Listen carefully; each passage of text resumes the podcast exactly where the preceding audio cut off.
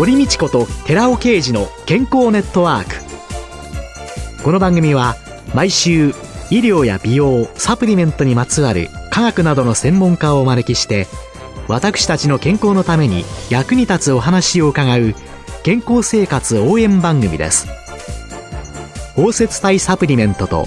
MGO マヌカハニーで健康な毎日をお届けするコサナの提供でお送りします。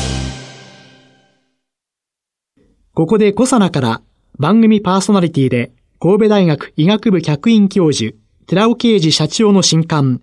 日本人の体質に合った本当に老けない食事術発売のお知らせです。シクロデキストリンの研究の第一人者、寺尾啓治社長が、アルファリポ酸、L カルニチン、コエンザイム Q10 など、体内で作られる有効成分、ヒトケミカルの効果的な摂取による代謝の促進と健康長寿のための食事術について解説します。寺尾啓治小佐奈社長の新刊、日本人の体質に合った本当に老けない食事術発売のお知らせでした。こんにちは、堀道子です。今月はアンチエイジングアドバイザーでエイジレスビューティー研究家の遠藤幸子さんをゲストに迎えて、遠藤さんの最新アンチエイジングと美容情報と題してお送りしています。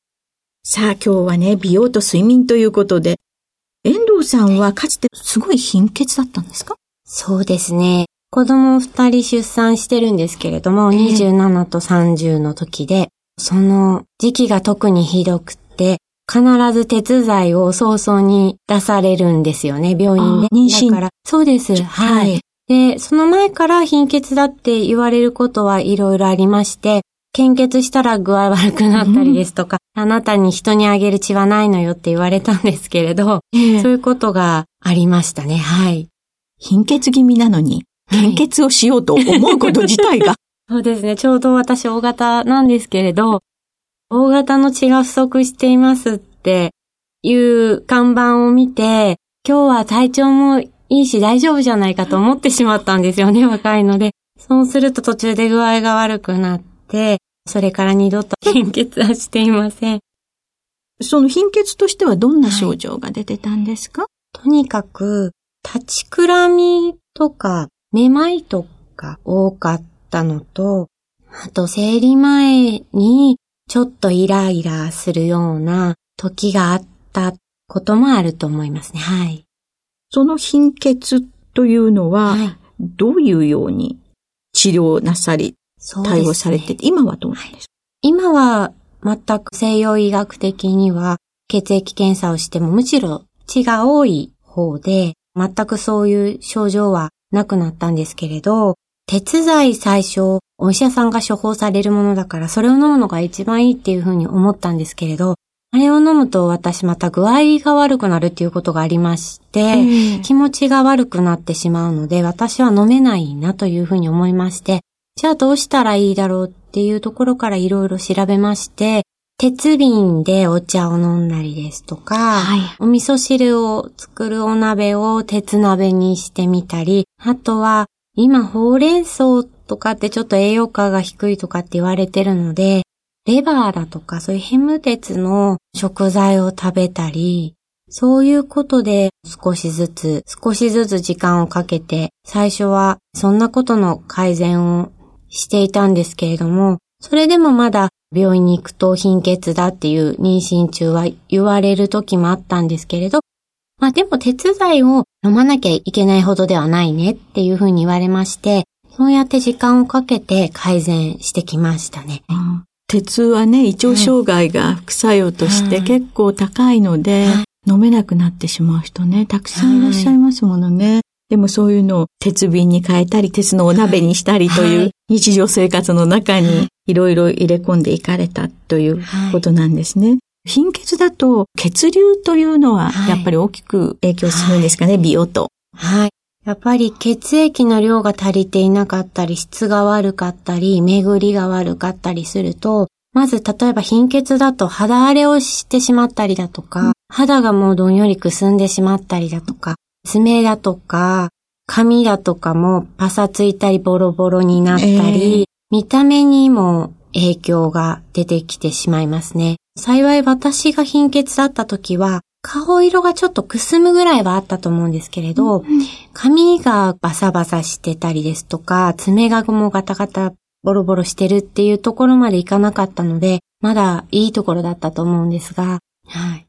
その貧血の改善というのの中で、食事ですね。先ほど教えていただいた鉄瓶だとか、鉄鍋だとか、はい、レバー、はい、動物性タンパクのものをお取りになるっていうこと以外に何か試みられたことありますか？そうですね。最初はそういう食べ物しか思い浮かばなかったんですけれど、どんどん自分で調べていくうちに、血を作るには眠らなきゃいけなくて、眠るにも血が必要なんだっていうところに行き着きまして、で、ちょうど私30代の前半って不眠が始まった時期で、不眠と悩んで戦ってきたっていうような背景がありまして、30過ぎてから PMS の症状が出るようになりまして、月経前症候群ですね。それで、その一つが眠れないっていうものだったんですよね。それで眠れないから体調も崩すし、また肩が凝ったり、血が巡りが悪いことによって、不調もあるし余計それが絡むから眠れないっていう悪循環に陥りまして、とにかく眠れる方法っていうのを模索した時期がありました。割とね、はい、月経がある年代の方たちっていうのは、はい、月経前症候群ということで、はい、まあ、月経前の1週間とか2週間とか、応体ホルモンが多い時にね、眠れなかったり、いろんな不調を訴える。じゃあ、そういう睡眠の取り方っていうのを、どのように工夫されたんですか？最初は本当に眠りに導くようなラベンダーのオイルだとか、そういうのでマッサージをしたりだとか、っていうことにこだわっていて、で、睡眠サプリなんかも利用したりして、その時はその時で効果があるんですけど、長期的にっていう風になると、ちょっと体がそういうものに慣れてしまうっていうこともあるので、もっと根本的にこう生活習慣を見直さなきゃいけないっていうところに思い至りまして、まず私の仕事って今執筆業が中心なので、どうしてもパソコンを使ったり、スマホを使ったり、ブルーライトを発してるものを使うっていうのが多いんですけれど、それも何時までで時間を決めたり、あと前は完全に夜型で、朝は決まった時間に子供も主人もいるので起きるんですけれど、どうしても一人の時間が夜になって、その時間しか仕事ができないですとか、いうのがあると夜型になってたんですけれども、それじゃダメだっていうことで、子供と似たような生活リズムを作ったり、あとはカフェインの取り方をすごく見直したんですけれど、女性って長いと9時間ぐらいカフェインが体内に留まるっていうのを知ってから、逆算して、だいたい11時に寝たいから2時までだとか、そういうふうにカフェインを取るのランチタイムまでっていうふうに自分の中で決めて、どんなに人付き合いがあっても1日3杯までっていうふうに決めたりして、本当に多方面からアプローチしました。あカフェインって案外無頓着に、はい、皆さんね、そうですね。お取りになってますよね。はい、女性の場合、そのカフェインっていうのは、睡眠だけじゃなくて、これ利尿作用もあるので、そうですね。ねカルシウムがやっぱり尿の中に出ていってしまうので、うん、骨粗鬆症の関係からもカフェインの摂取っていうのの見直しがいろいろなされている。うん、そうすると今、不眠というと、すぐ、はい、まあ、睡眠薬でっていうのが出てきてしまってるんですけれども、はい、決してそうじゃない、遠藤さんのように生活習慣を変えていく。はい。だから、朝は何時頃起きられるようになったんですか？朝は6時45分ぐらいですね、起きるの。6時45分ぐらいに起きて、はい、そうすると、例えばパソコンに向かう一人だけの時間っていうのが、夜に取れなくなった分、どのように仕事を工夫されたんですか？まず、私の場合主婦なので家事もしなくちゃいけなくて、子供たちのことも今までとあまり変わりなくやっているっていうことがあるんですね。うん、例えば学校のボランティアがあれば行くし、役員を引き受けなければいけなかったら引き受けますし、うん、そういうのを意識して、まず予定を全部手帳に書き出しをして、空いてる時間で仕事できる時間というのを自分で確保してしまいまして、うん、で、この時間はやるっていうような風になるべく前倒しで夜まで持ち越さないで、この仕事をいつまでやるには、どれだけやればいいかっていう逆算をしながら、常に時間をだいぶ上手に使えるようになりましたね。で、夏だと案外6時ぐらいに起きられてしまう時もあって、そうすると子供たちのご飯支度をする前に30分以上時間があるので、その時間にじゃあ仕事をしてみようだとか、あとはやっぱり午前中の方が頭の回転が良くて発想も湧くので、できるだけ午前中に仕事をして、で、夕方は事務作業なんかをする方が無難な時間帯なのでとかっていうふうに自分でメリハリをつけたり工夫をしたりすることで夜仕事をしなくても締め切り前とかしちゃう時あるんですけれど、だいぶ良くなりました。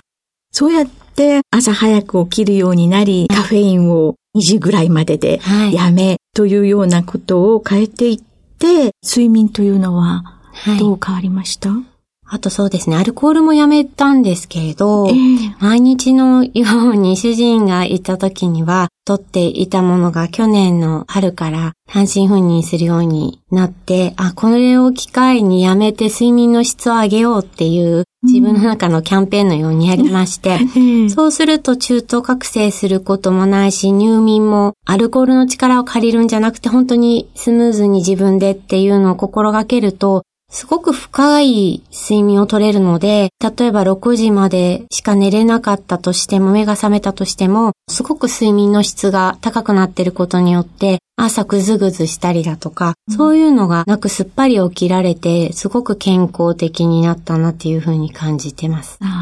よくね、お酒を飲むと眠くなるからというのでね、はい。はい、睡眠薬代わりにお酒をお使いになったりする方いらっしゃいますけれども、はい、睡眠のね、質は、アルコールはね、半減期が短いので、中途覚醒で途中で目が覚めちゃうし、質が悪いですものね。そういうものをいろいろな実体験の中からいろいろ工夫されていった。で、たくさん実践されてきた遠藤さんなんですけれども、なかなか細かいことはできないという人のために、ここだけは押さえておきたい睡眠のポイントというので、まずはこれなら、ちょっとズボラな人でもやってみませんかというようなことあります？そうですね。例えばなんですけれど、寝る間際までメールをチェックしたり、SNS をチェックしたりする方すごく多いと思うんですけれど、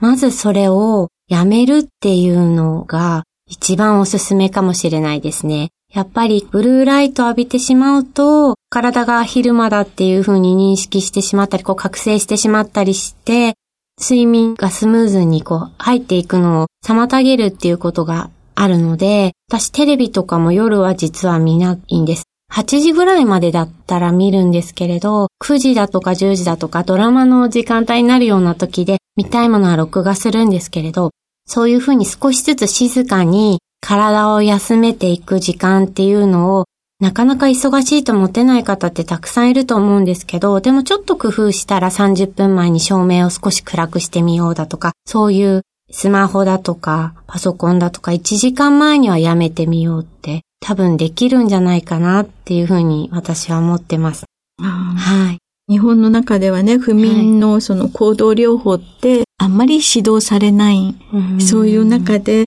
遠藤さんがいろんなものを調べて、美容の悪なく追求というのが、睡眠に対しても追求され、ご自分の中で試されていったっていうのは、本当に多くの人の参考になるんじゃないかと思います。メールのチェックは、寝る前はやめましょう。はい、テレビもできるだけ、寝る前30分ぐらいはライトダウンをしましょう。ということが大きなポイントそうですね。はい。ということなんですね。はい。どうもありがとうございました。今週のゲストは、アンチエイジングアドバイザーでエイジレスビューティー研究家の遠藤幸子さんでした。来週もよろしくお願いします。はい、お願いいたします。続いて、寺尾刑事の研究者コラムのコーナーです。お話は、小佐野社長で神戸大学医学部客員教授の寺尾啓二さんです。こんにちは、寺尾啓二です。今週は、スキンケアのための科学、その1として、色白美人のシワたるみ防御法についてお話しさせていただきます。いつまでも若く美しい肌を保つにはどうしたらいいのか。スキンケアのための科学について豆知識を身につけていきたいと思います。まずはこのシリーズの序章からです。まず質問です。色白美人はシワばあさんになる確率が高いというのは本当でしょうか？実は肌の構造を知ればこの質問の答えは簡単なのです。肌の構造。まず、一番表側にある層は角質層ですが、その角質層を含めて表皮と言います。その表皮の内側にある厚い層が神秘です。神秘は繊維組織の塊のコラーゲン、そしてそれをゴムで束ねる役目のような弾力性を与える繊維のエラスチンでできています。コラーゲンもエラスチンもタンパク質繊維ですので水を蓄えられます。さらに、それらのタンパク質繊維の間に水を大量に含むゼリー状を形成できるムコタ糖のヒアルロン酸が組織の間を埋めるように存在しています。そういった理由で神秘は水分をたくさん含むことができ、表皮の数倍の厚さを形成しているのです。特に神秘の一番表側で表皮に接している乳頭層に十分な水分があれば、皮膚の表面に張りや弾力性が生み出されます。つまり、タンパク質繊維のコラーゲンやエラスチン、ムコタ糖のヒアルロン酸が肌の張りや弾力性があるか、シワやたるみができるかという肌の状態を決めているのです。一方、色白か色黒かを決めるのは表皮です。表皮ではメラノサイトという色素細胞が骨褐色のメラニン色素を作っています。この色素細胞は紫外線を浴びた際、細胞内に存在しているチロシナーゼという酸化酵素を活性化し、アミノ酸のチロシンを酸化させてメラニンを作っているのです。ではなぜメラニン色素を作っているのでしょうか？それは紫外線から肌を保護するためなのです。よってメラニン色素で色黒の肌になっている人の方が色白の肌の人よりも紫外線のダメージを抑えることができるのです。例えば白人はメラニンが少ないので紫外線のダメージを受けやすいため皮膚がんを発症する可能性が有色人種よりも高いことが知られています。ここまで説明すると最初の質問の答えが正解であることが分かっていただけたと思いますお話は小佐奈社長で神戸大学医学部客員教授の寺尾啓二さんでした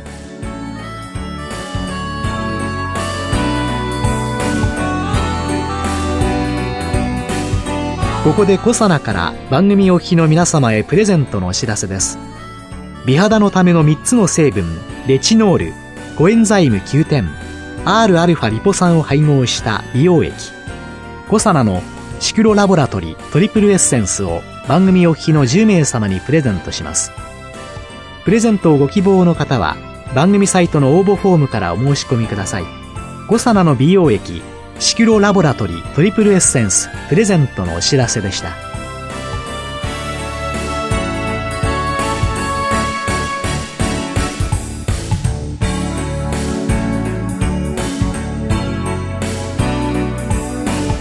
堀道子と寺尾啓二の健康ネットワーク。